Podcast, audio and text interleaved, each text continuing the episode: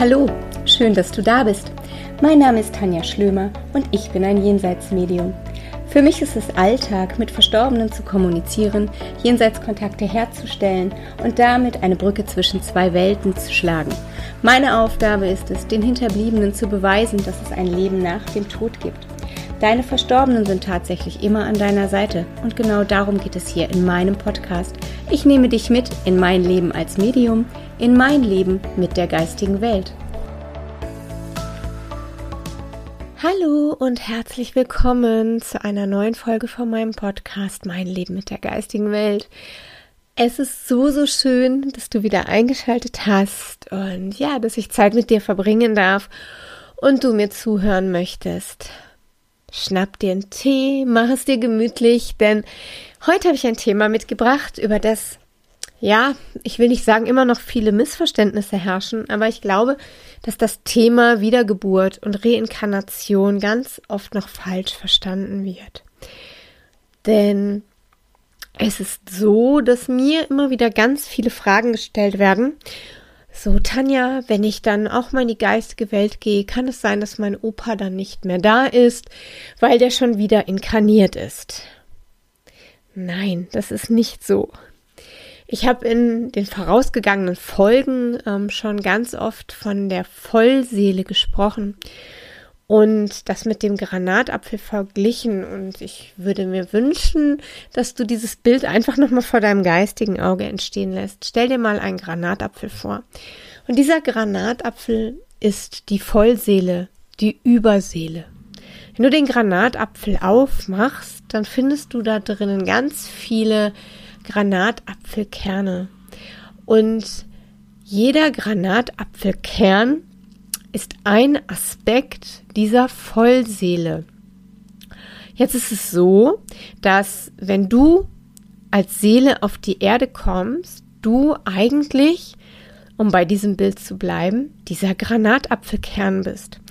Neben dir in der Vollseele sind noch ganz, ganz viele andere Granatapfelkerne, aber nur ein Granatapfelkern bist du.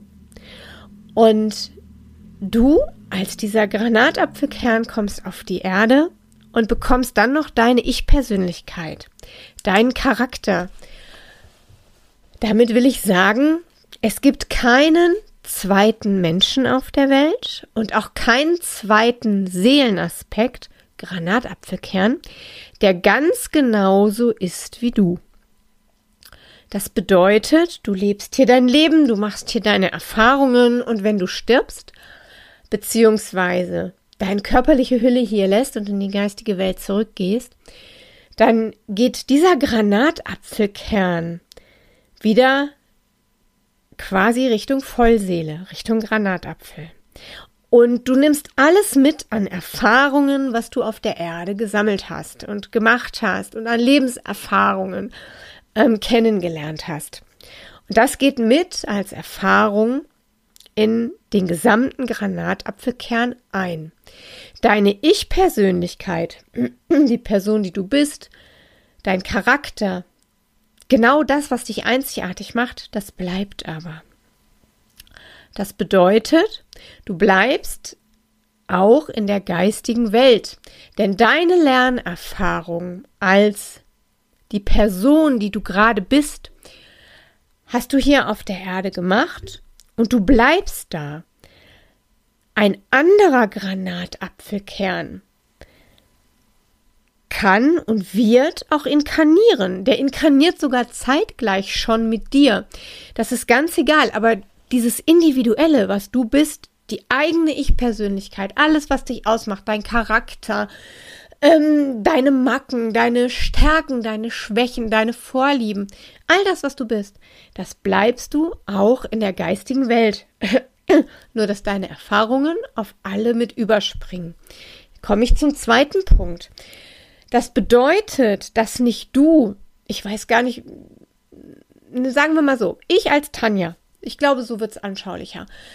Ähm, natürlich haben andere Aspekte meiner Vollseele zeitgleiche Inkarnationen und haben auch schon Inkarnationen vor bestimmt Hunderten und Tausenden Jahren gehabt. Aber das waren andere Seelenaspekte. Das war nicht ich als Tanja. Und da liegt ganz oft ein Missverständnis. Viele sagen dann, oh, ich war bestimmt ähm, in einem Vorleben mal Kaiserin Elisabeth.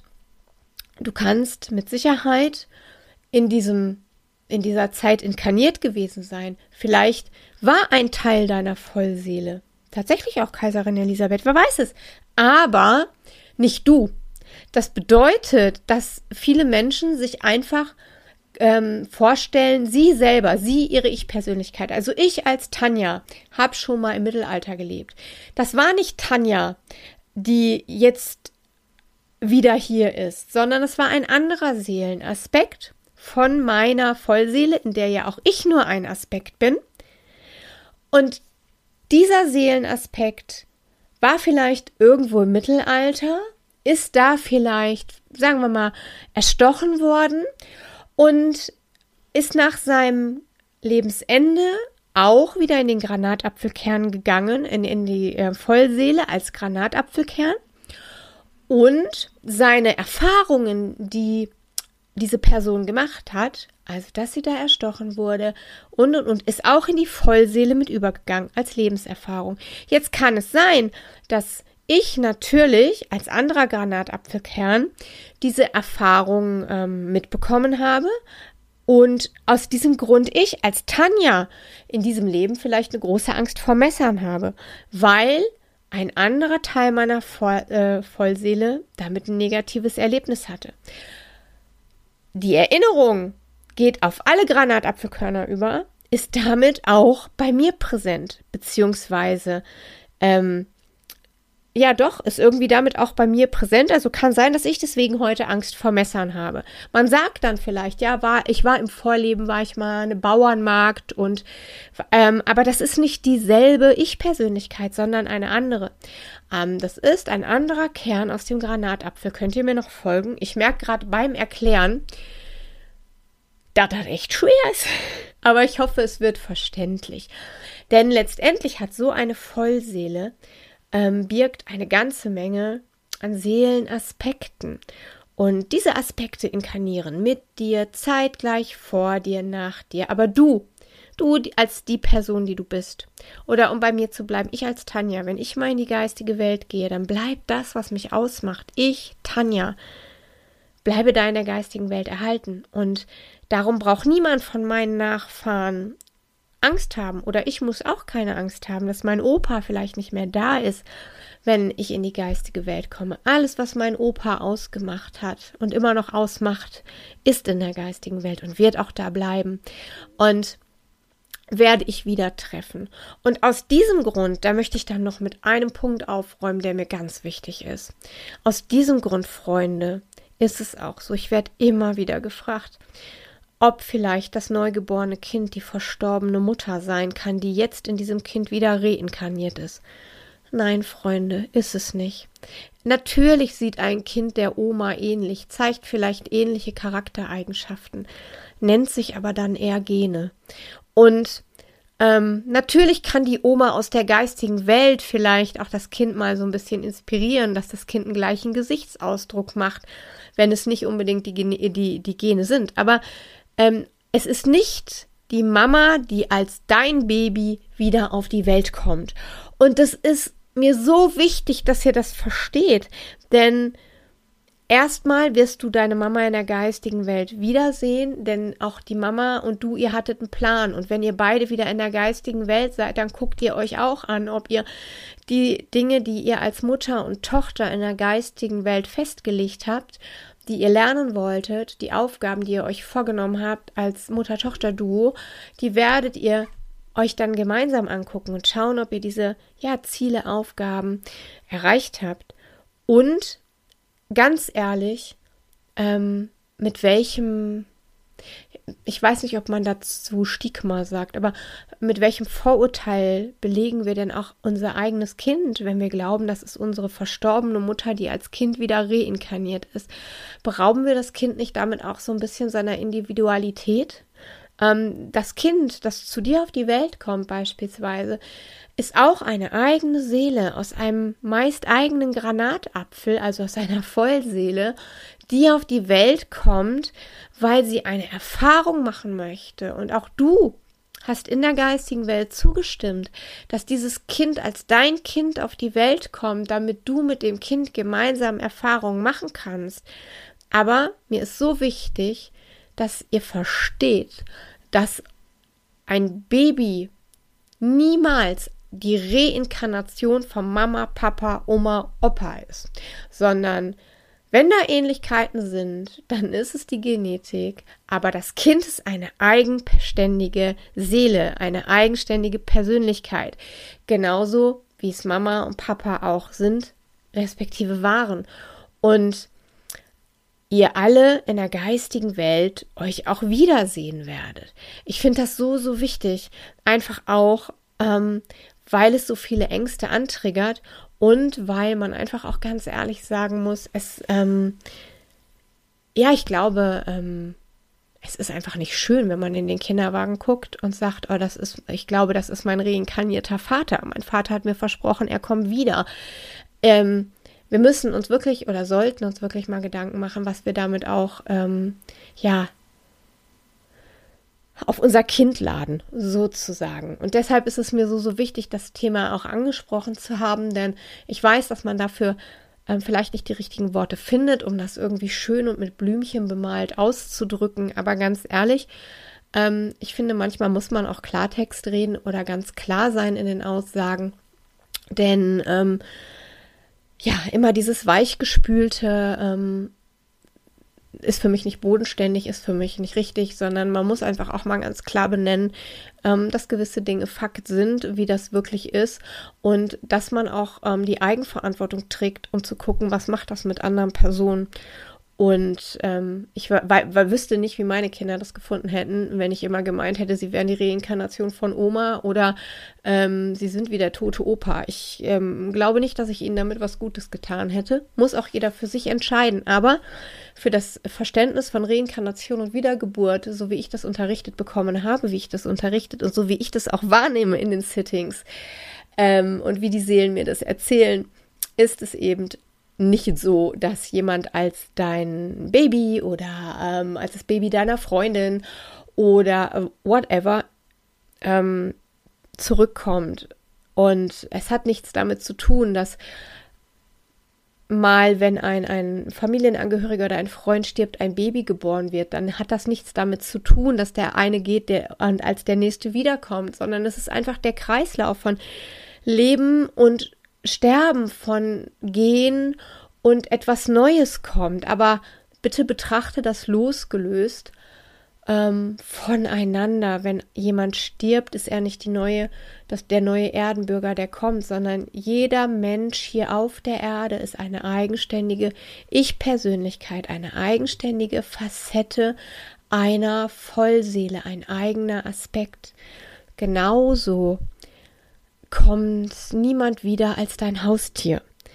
Tiere haben eine ganz andere Seelenstruktur als wir Menschen.